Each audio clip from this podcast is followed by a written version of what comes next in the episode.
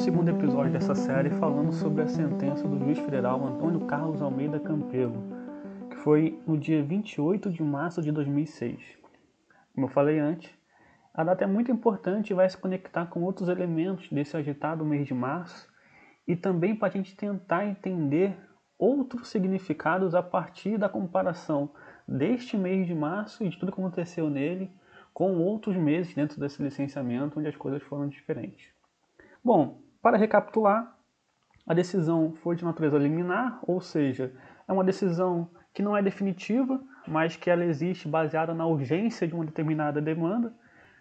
Como pressuposto dela, a, a ausência de oitiva à parte contrária, ou seja, a parte contrária não é ouvida para ser prolatada, em tese, uma decisão liminar.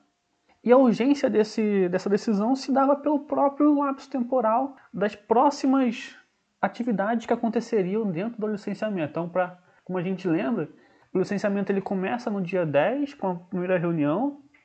O protocolo de início do licenciamento, do procedimento do licenciamento, é no dia 17.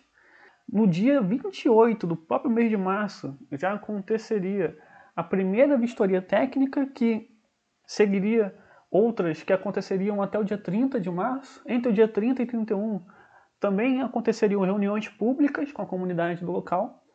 Então, a ideia de uma assistência liminar, nesse caso, de uma ação que foi iniciada pelo Ministério Público Federal, foi que, olha, se demorar muito para ser feito alguma coisa que suspenda esse procedimento, não vai ter mais objeto. Eventual ação não vai ter mais objeto. Porque tudo já vai ter feito. Você vai ter estudo técnico já. Lembrando que, além dessas vistorias técnicas, o próprio licenciamento de Belo Monte ele já começa fazendo remissão a estudos prévios que aconteceram entre 2000 e 2002, no tempo de um procedimento que estava correndo na Secretaria de Meio Ambiente do Estado do Pará, que depois de ação do MPF foi suspenso e federalizado. Mas enfim, com conta disso aconteceu essa liminar. Não vou entrar na especificidade do que, que precisa especificamente acontecer numa liminar. Mas a liminar, além desse pressuposto de não ouvir a parte contrária, porque se você fosse esperar para ouvir, para mandar uma comunicação à parte contrária para que ela fosse responder, pegar o processo, tirar cópia, estudar, dar prazo, etc e tal, já vai ser muito tarde. Então, além desse pressuposto, uma decisão liminar, na verdade, ela tem como base dois elementos que no direito sempre é tratado com duas palavras latinas que eu também não, não vou falar por conta desse juridiquês. Mas é basicamente a urgência na demanda e uma primeira aparência de que o direito que está sendo postulado é válido, que a pessoa traz pelo menos algumas provas de que esse direito ele tem sentido, vamos falar assim. Bom, com, esse, com essa ideia foi prolatada essa sentença liminar, onde os seus três argumentos básicos que foram trazidos pelo Ministério Público Federal e foram analisados pelo juízo foram aquelas duas questões formais de uma tramitação que mudou no Senado, tramitação, lembrando, do decreto legislativo 788 de 2005 que autorizou Belo Monte, a tramitação desse decreto, ela passou no Senado, pelo Senado, foi mudado no Senado o decreto, e essa mudança não voltou para a Câmara dos Deputados, que deveria falar algo sobre isso, porque como é um decreto legislativo, é um decreto do Congresso Nacional. Então não é nenhum decreto da Câmara, nenhum decreto apenas do Senado. Então deveria voltar. Nesse sentido, a gente até trouxe também no episódio passado sobre como esse processo de tramitação foi tão rápido, mas tão rápido, que durou apenas quatro dias. E que até um senador da época falou que era um decreto do Guinness Book ele nunca tinha visto antes um decreto que foi aprovado tão rapidamente. Também no episódio passado eu comparei essa situação com o auxílio emergencial, trazendo especificamente o ponto de uma mudança no Senado e como essa mudança, no, mesmo no auxílio, ela teve que voltar para a Câmara.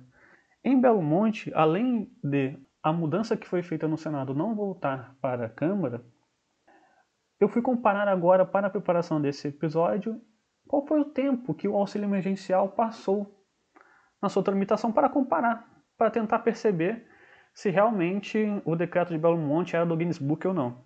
Para vocês terem uma ideia, o projeto de auxílio emergencial, só no Senado Federal, mesmo com deliberação remota, de forma online, com toda a urgência desse momento que a gente está passando de coronavírus, de Covid-19, só no Senado passou cinco dias. Ou seja, talvez um dos projetos com maior urgência na história recente do Brasil foi mais lento de tramitação do que Belo Monte.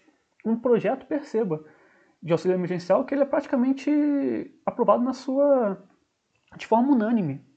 Então, mesmo esse projeto de auxílio, só no Senado durou cinco dias a sua tramitação. E Belo Monte, no total, passando pela Câmara, Senado, etc. e tal, demorou quatro dias apenas. Além disso, também foi falado na ação sobre a falta de uma lei complementar.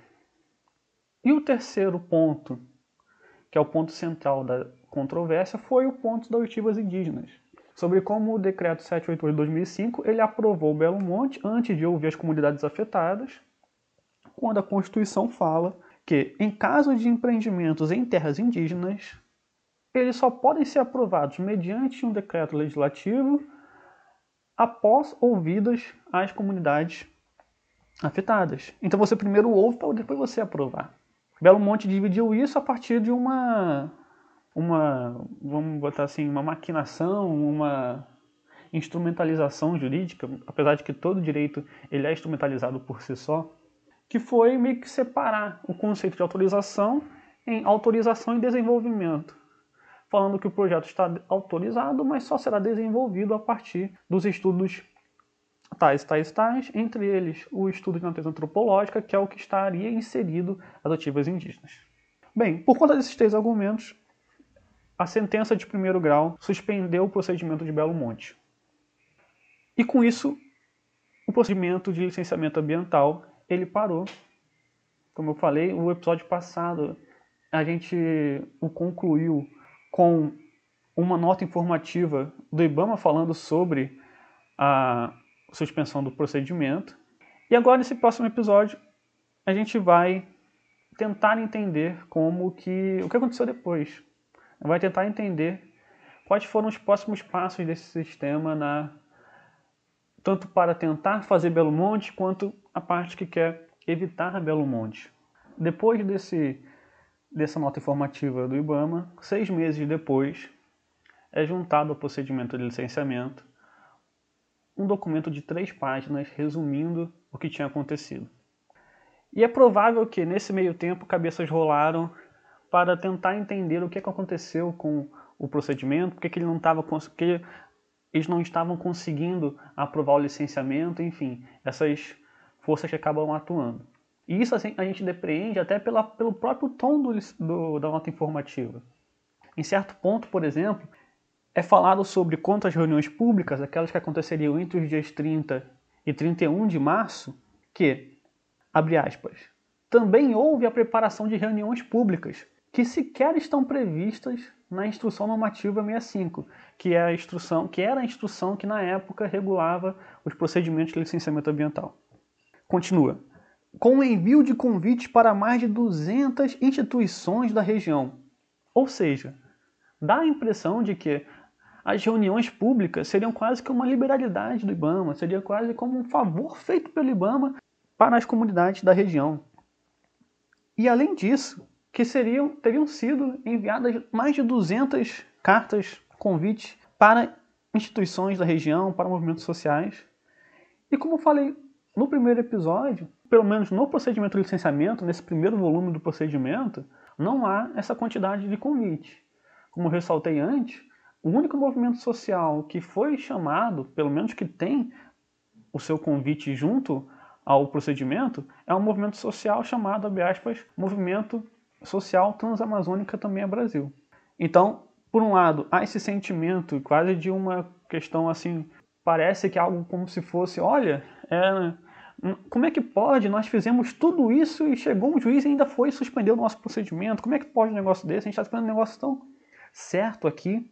Bem, por óbvio que o IBAMA, a AGU, as forças políticas que queriam o empreendimento de Belo Monte, não deixaram que essa liminar passasse sem ser recorrida.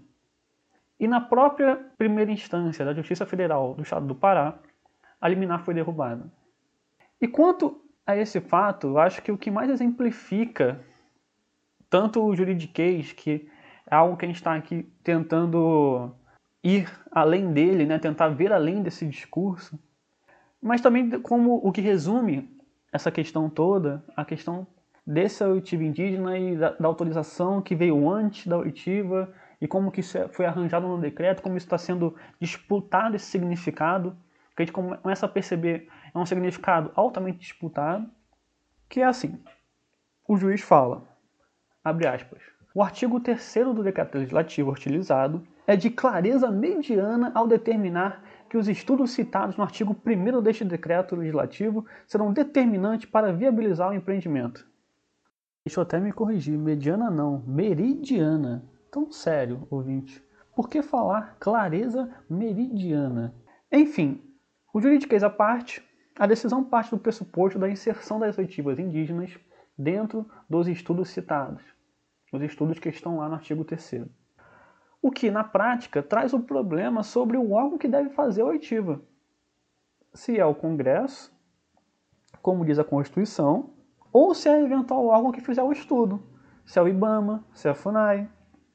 Enfim, como é que isso vai acontecer? Essa decisão que derruba a liminar, ela acaba aumentando essa incerteza jurídica e esse limbo. Porque basicamente o que foi feito foi seguir o significado aparente do decreto a partir de sua, abre aspas, clareza, clareza meridiana. Eu até me enrolei um pouco para falar tal a erudição, entre aspas, da decisão. No final, essa decisão não teve maiores efeitos, na medida em que, com esse revés, foi a vez do MPF recorrer. E a decisão, então, chegou na segunda instância, o TRF da primeira região. E essa próxima decisão, feita pela desembargadora Selene Alves Almeida, que terá maiores consequências para todo empreendimento e não só para o empreendimento, mas trará consequências até para outros empreendimentos da mesma forma, tanto numa questão de como reagir ao empreendimento, como também sobre a ordem que será estipulada e será observada.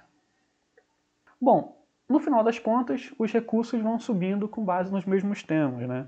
A questão da oitiva muito central e também vai subindo aquelas duas questões formais ao lado que era da adição que não foi que não voltou para a Câmara e sobre a lei complementar que deveria ser editada e não foi editada e tudo mais.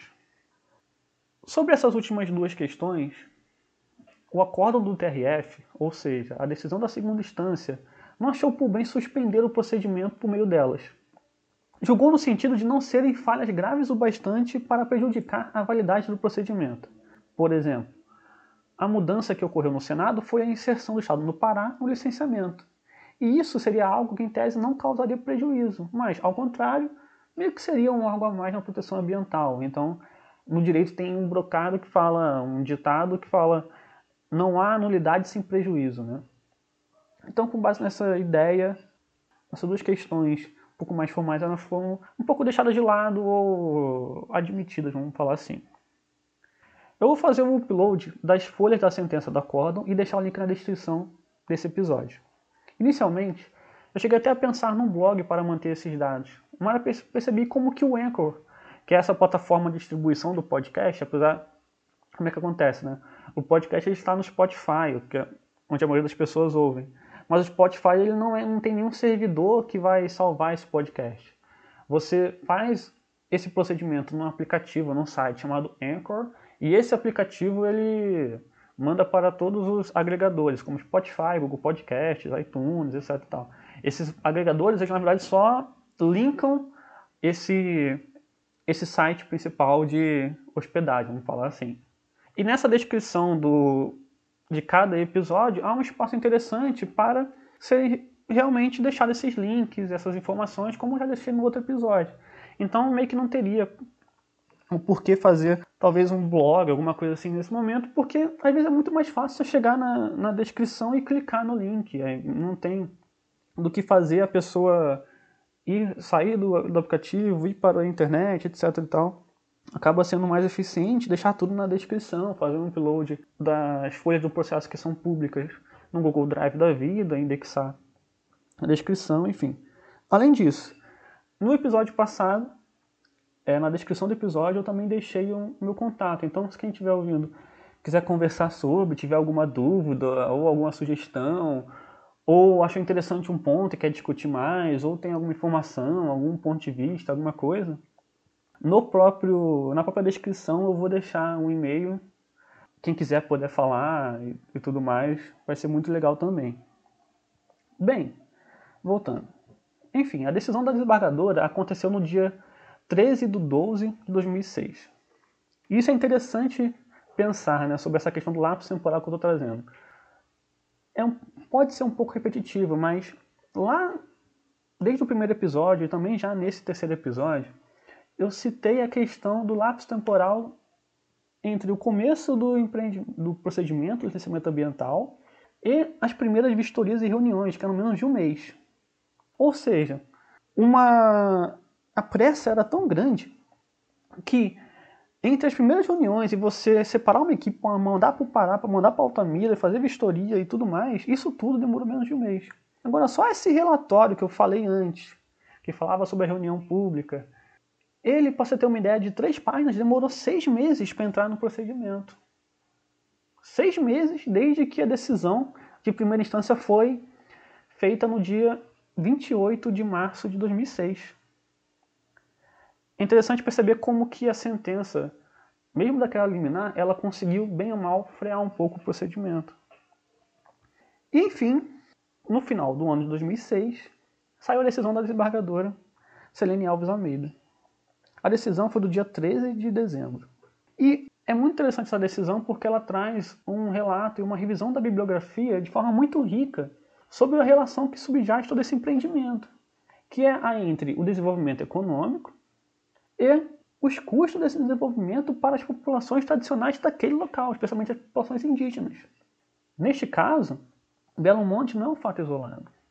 Belo Monte, em outros momentos, por exemplo, era chamado de Cararaô, que era a ideia de ter hidrelétrica no rio Xingu, e onde seria Belo Monte, onde acabou sendo Belo Monte na verdade, 20 anos antes já tentou se fazer alguma coisa com esse nome de Cararaô, que teve uma grande mobilização social, mobilização indígena.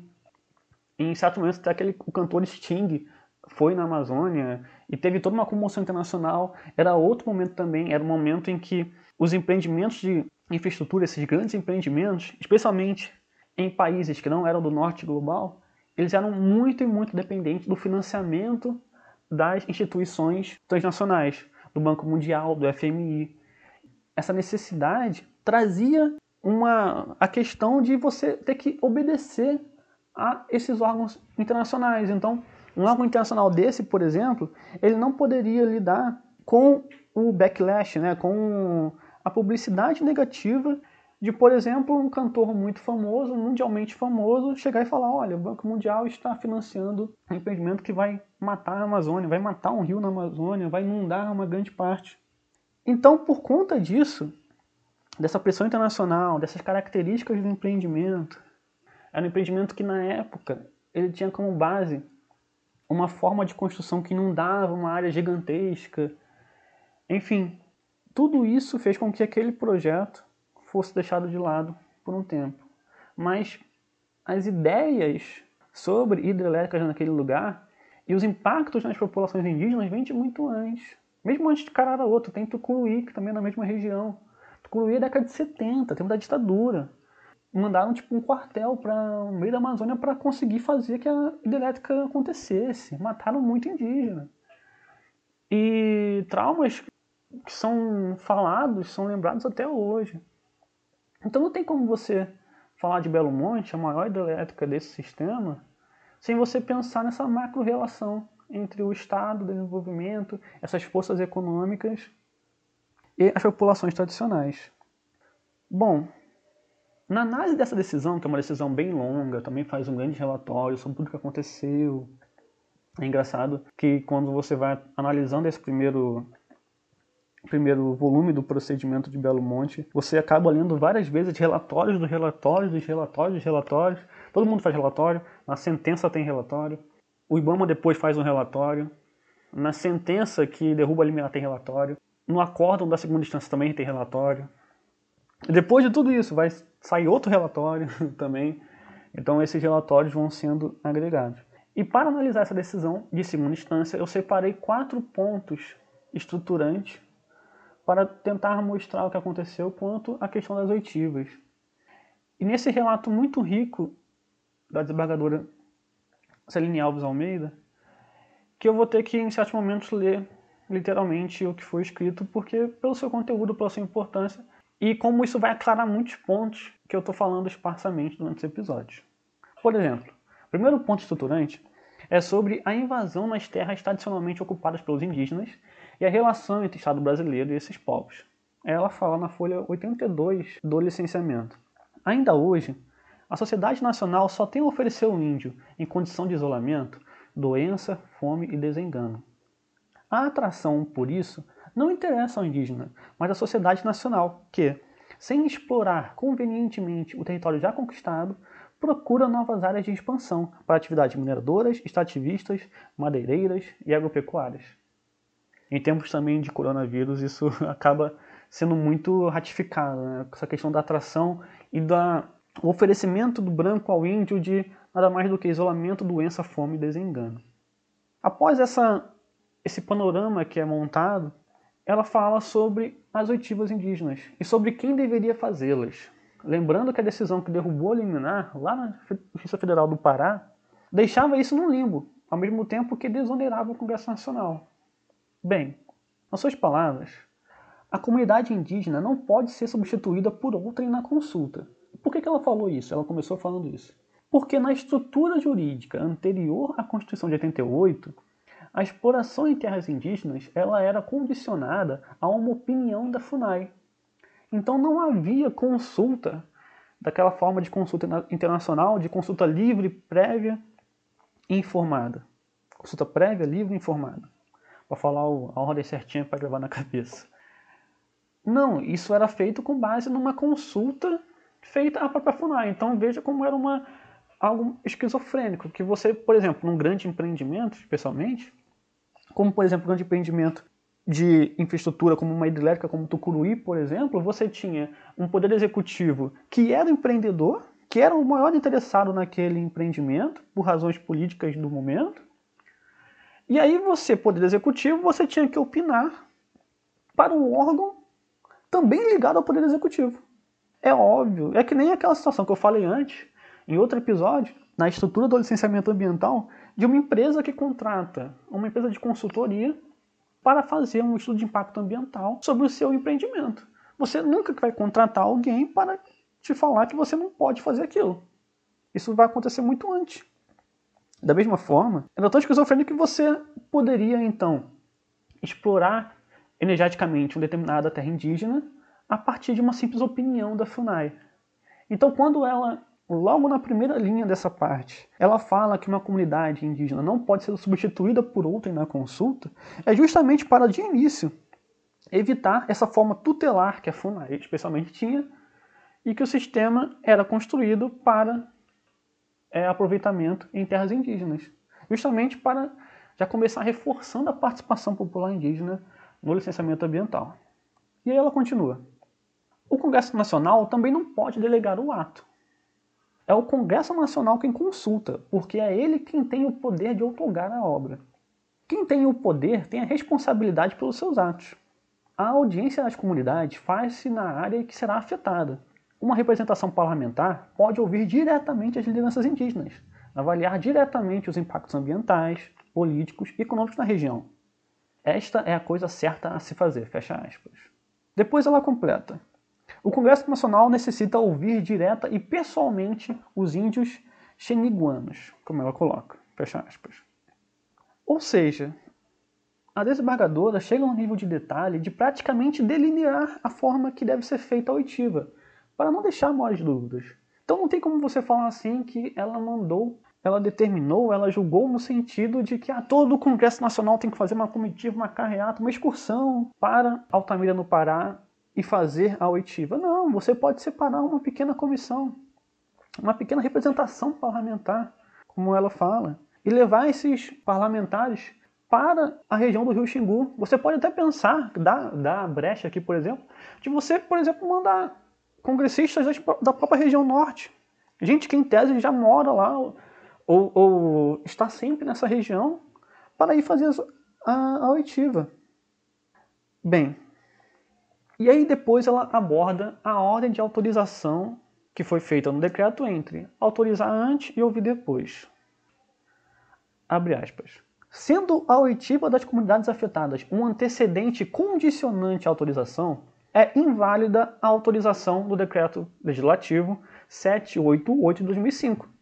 Não se autoriza para depois se consultar. Ouve-se os indígenas e depois autoriza-se ou não. Fecha aspas.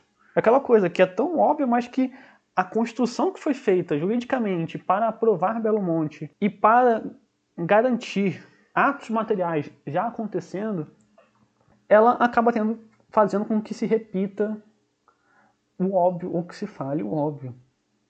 Bom, no quarto ponto estrutural, as oitivas serão divididas dos outros estudos antropológicos e um novo arranjo procedimental vai nascer. Em síntese, os estudos antropológicos e o laudo podem ter prosseguimento, porque são essenciais para instruir o pedido de autorização de exploração de recursos hídricos em terra indígena. Mas não se confunde a consulta aos interessados, no caso do EIA, e a oitiva às comunidades indígenas previstas no parágrafo 3 do artigo 231 da Constituição. Meio que nesse ponto, ela também já afastou uma provável incidência daquelas reuniões públicas iniciais de, em tese, serem convertidas em oitivas indígenas. Que, como a gente falou, seria, poderia ser uma consequência de toda essa rapidez com que tudo foi feito, apesar de ser falado no licenciamento logo depois, que isso foi tudo uma espécie de liberalidade que não era nem necessário e estava prevista na resolução do IBAMA que regula o licenciamento ambiental. No final das contas, a autorização ela foi invalidada mas a parte do decreto que tratava sobre os estudos acessórios foi mantida e trocada de ordem.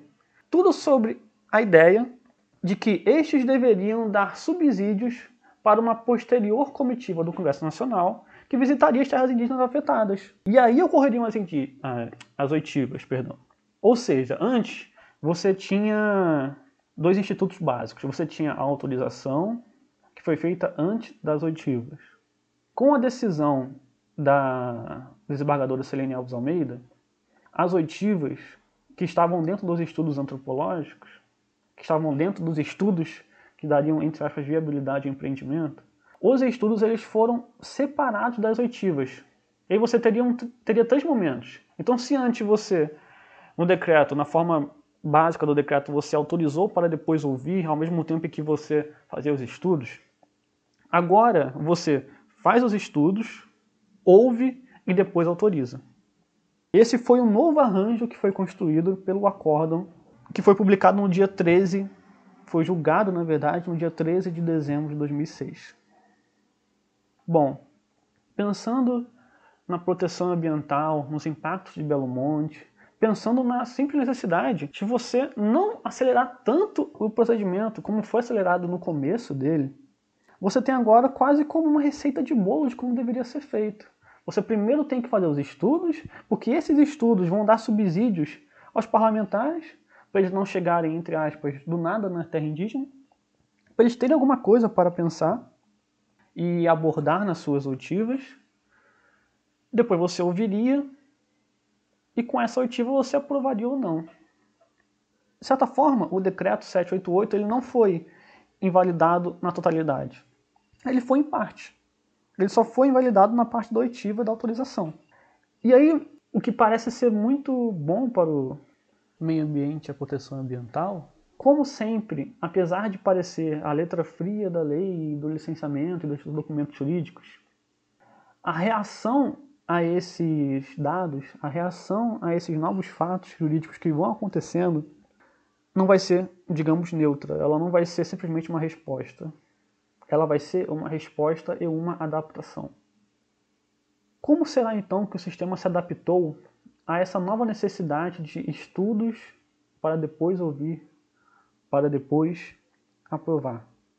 Será que o sistema aceitou essa invalidação da aprovação? Será que essa briga judicial ela para por aí? Será que não vai chegar ao Supremo? Se sim, o que, que o Supremo falou? Além disso, pelo meu próprio tom agora, como que foi que o empreendimento reagiu a isso? Lembra dos casos da primeira parte, que era tudo acelerado, e que eu falei que uma das consequências disso poderia ser a utilização desses atos como atos necessários ao empreendimento que legitimariam o estudo de impacto ambiental depois, ou seja, você poderia falar que a audiência pública já aconteceu porque já aconteceu a reunião que deveria ser no dia 30 e, e tudo mais. Se isso já teria sido instrumentalizado daquela maneira, poderia ser daquela maneira, será também que o sistema não vai se apropriar de uma decisão que também criou um novo arranjo, um arranjo mais protetivo, diria até? Como que, será que o sistema vai reagir a isso? Como a gente viu, todas as decisões foram recorridas. Será que a AGU, por exemplo, não vai recorrer dessa decisão? Isso tudo a gente vai ver no próximo episódio.